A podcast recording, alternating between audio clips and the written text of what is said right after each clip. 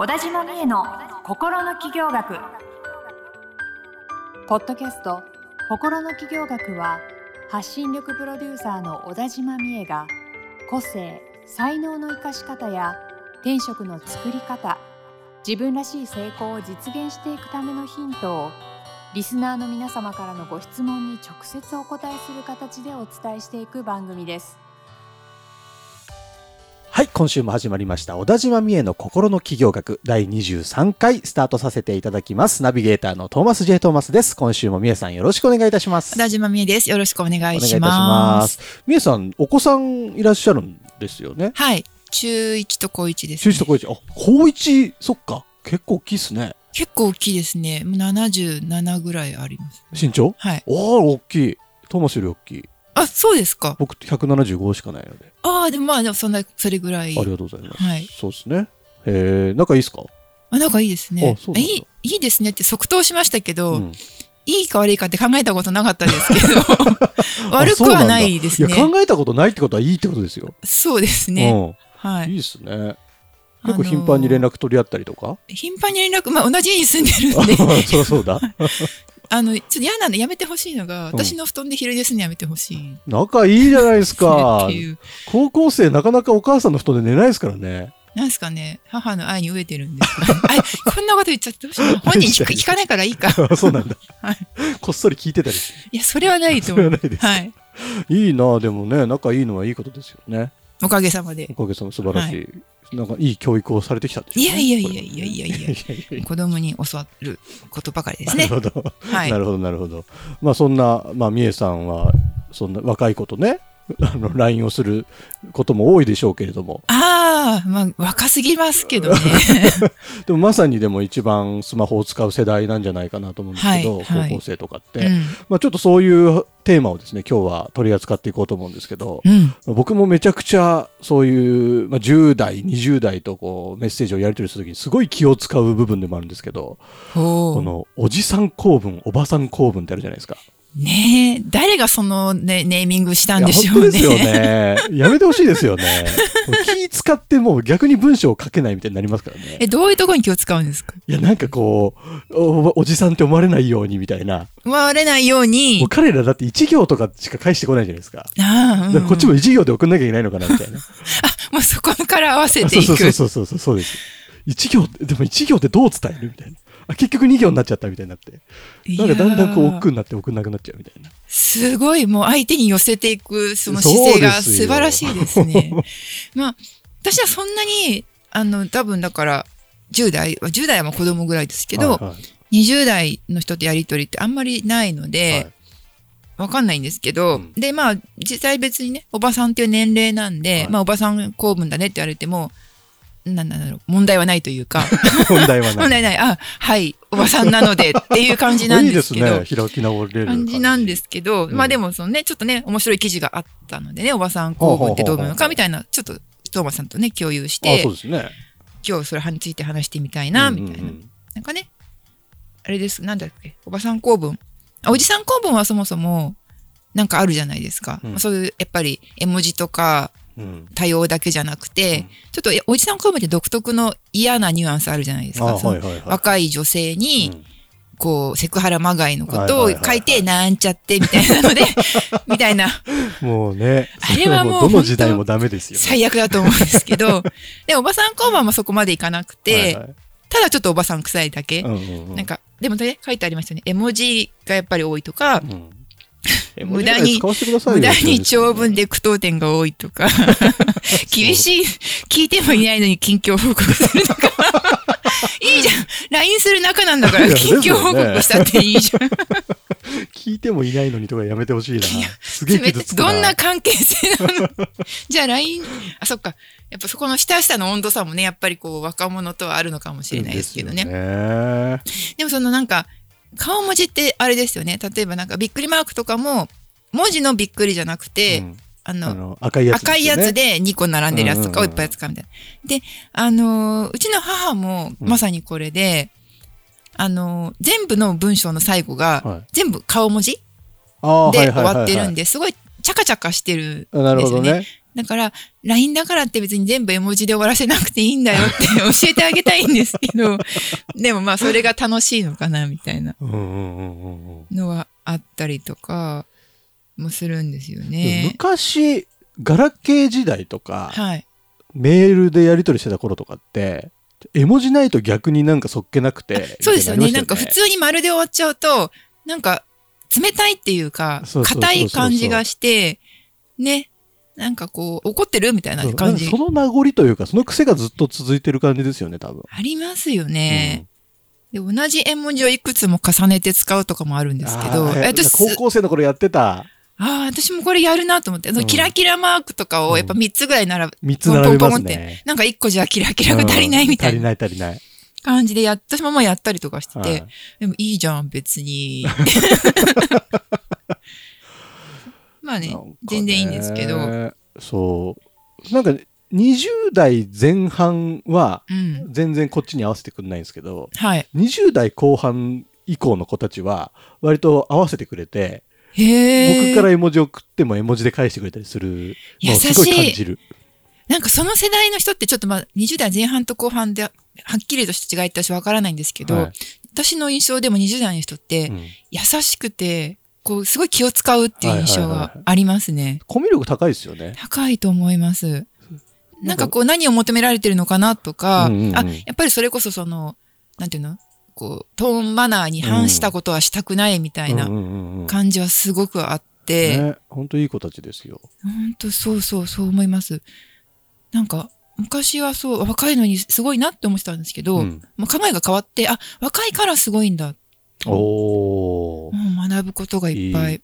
ねありね、そうますよね。いう感覚でやっぱ付き合っていくとすごい本当に学び多いですよね。多いですよね。Z 世代とか考えて隔たりを感じちゃうとなんかちょっと疎遠になっちゃうけど、うんうん。でも彼らとちゃんと交流していくとなんか別にちゃんとすげえちゃんと考えてるし。そう結構繊細なところもあったりとか、ねすごい学べることいっぱいありますよ彼らから。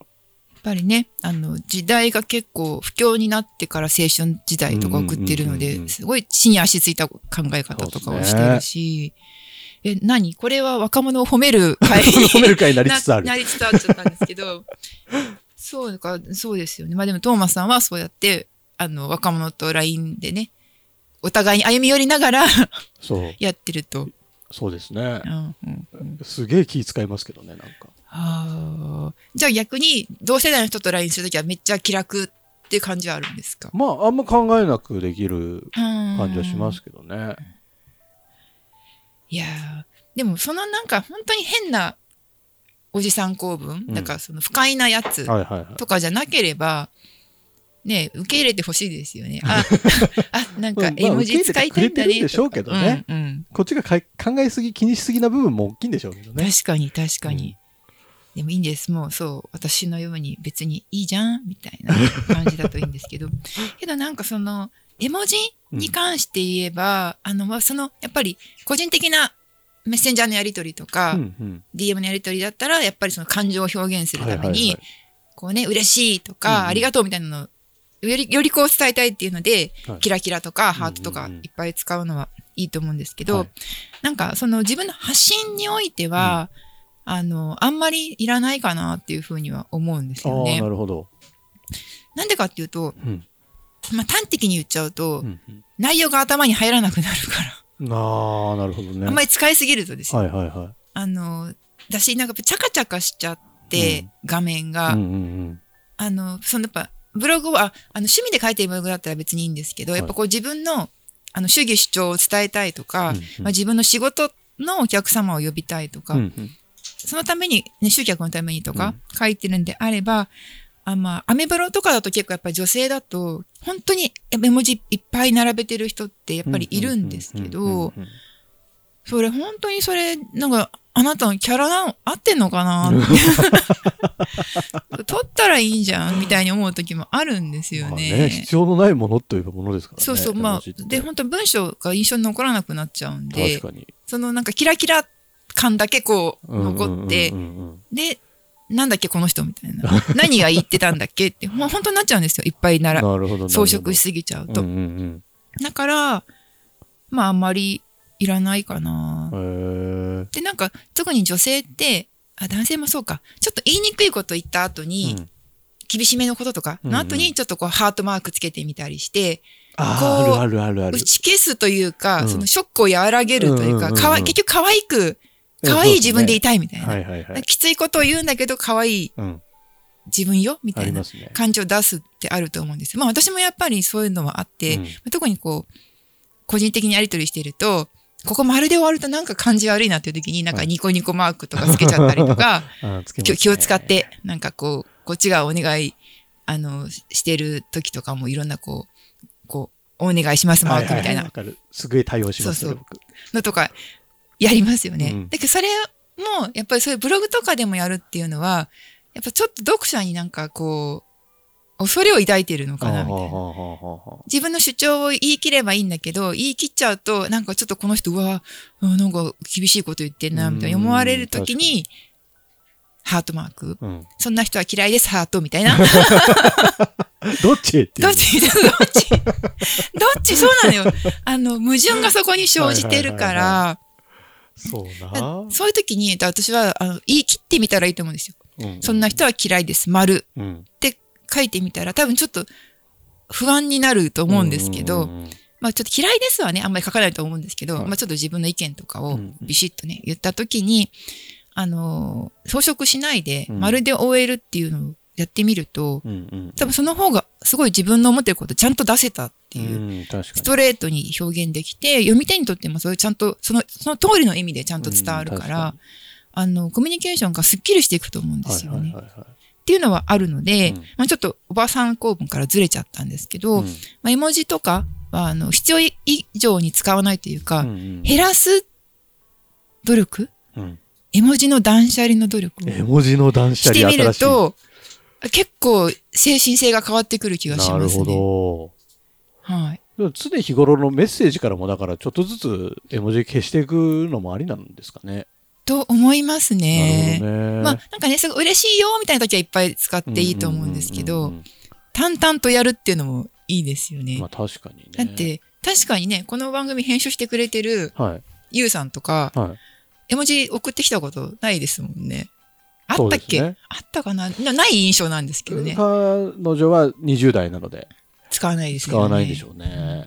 でもそれで別になんか、なんか漢字良くないとか全然ないので、うんあ別に言い切ってもいいんだな、みたいなね。はいはいはい。そんなとこからもこう、感じたりしてな、るほどね、、はいろいろ学びがありますね。ありますね。うん。ちょっと絵文字の断捨離心がけながらはい。すっきりと、スすっきりとトレートに。生きていってみようかな。一文とかで、一文で送る必要はないですか別に。まあえ、その一文っていうのはやっぱりその、見事に凝縮された一文なんですか？その若者からの一文っていうのは。なんとも感情がこう、受け取りにくいというか読み取れない読み取れない。どういう気持ちなんだろうなってもう、もうちょっと情報ちょうだいみたいそうそう、欲しいけど出してくんないから。な。でも同じ歩幅でいかないと、じゃあ、惹かれちゃうかなとかじゃあこっちもそんななに出さずに。そうそうそうそう。えそれってなんかお互い腹の探り合いをしてるに、ような感じで。そうですよね。これもでも慣れでしょうね。もっと、もっと場数踏んでいけばきっと。あーいや、逆に、そこは、うん。これぐらい丁寧に言うのもありだよね、みたいなのを、なるほど。あの、やってみる。なるほどね。お互いの打ち合いで。打ち合いで、お互いの得意技を打ち合って、はいはいはい向こう1行のこっち大体10行ぐらい、1対10みたいな。重っ。もういやでも、やっぱほら、丁寧に言わないと伝わらないこともある。まあそうですよね。そうですよね。うんねちょっとまあそうですね。打ち合っていきながらお互ら、いのいいところをこう探り合っていくようなコミュニケーションが取れたらいいんでしょうね。と思います。と、はい、はい頑張りましょう。はい、ありがとうございます。面白かったですね、今日もね。はいでは番組の最後にサブカル紹介のコーナーです。はい。今日はですねえっと、ああの、まあ、映画なんですけど、うん。えっと、多分絶対知らないと思うんですけど、うん、たまぎるーって映画がありましてもう一回 えっと、カタカナでうんたまぎるーって映画があるんですよ。うんたまぎる。はい、これね、89年、1989年の映画なんですけど。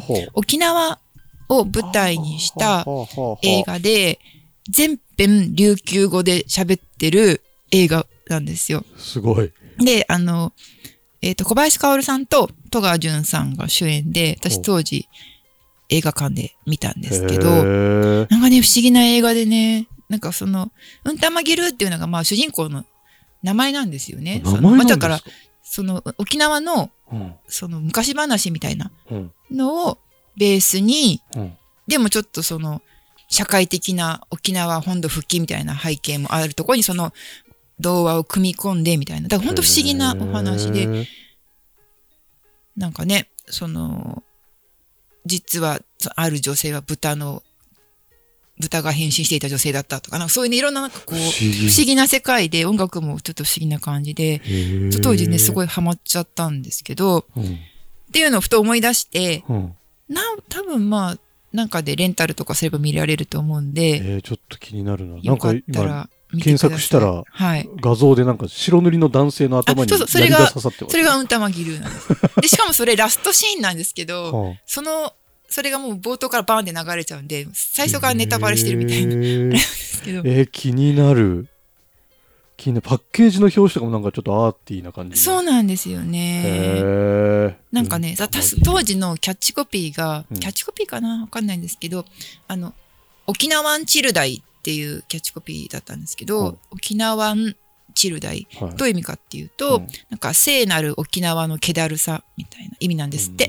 で本当そういう感じの、うんだから沖縄ってなんか私たち結構ファンタジー描くじゃないうん、ですか。確かに。の感じが好きな人は好きかもしれない。あ、そうなんだ。はいへえ。え、どこで見られるんだろう？ちょっと調べてみよ多分アンマープラとかでお金払えば見れるとう。思あ、そうなんだ。んへえ。興味あアるな。ンマープラレンタルかな。いや、いろいろ出てきますね、みえさいや、ん。これはね、いろんなサブカルがね。すごいな。いっぱい見てるな。興味あります。ぜはいひ、よかったらリスナーの皆様もチャレンジしてみてください。い。はい。というわけでですね、番組の概要欄の方にですね、えー、みえさんの LINE 公式アカウント、で、友達追加できるリンクが貼ってありますので、ぜひそこ友達追加していただきまして、えーそこからですね、えっ、と、おばさん公文、おじさん公文、なんか送ってきてくれてもいいですし、あ 本当に。の、ちょっと絵文字断捨離しますみたいな、ねそしたらこっ。ちもおばさん公文で返すんで。そのラリーが続くかもしれないですね。楽しいね、それ。なんかあの今日聞いた感想だったりとか、はいあとなんかみえさんに聞いてみたいことだったりとか、いっぱいあの問い合わせいただければ嬉しいなと思ってますので、ぜひぜひコミュニケーション取っていきましょう。お願いしますお願いします。というわけで、えー、小田島みえの心の企業学第23回以上で終了とさせていただきます。みえさん、今週もありがとうございました。ありがとうごいざいました。今週のポッドキャストはいかがでしたか？概要欄にある小田島美恵 LINE 公式アカウントから小田島先生への相談をお待ちしております些細な相談でもお気軽にご連絡くださいませそれではまたお耳にかかりましょうごきげんようさようならこの番組はプロデュースライフブルームドットファンナレーション土屋恵子がお送りいたしました。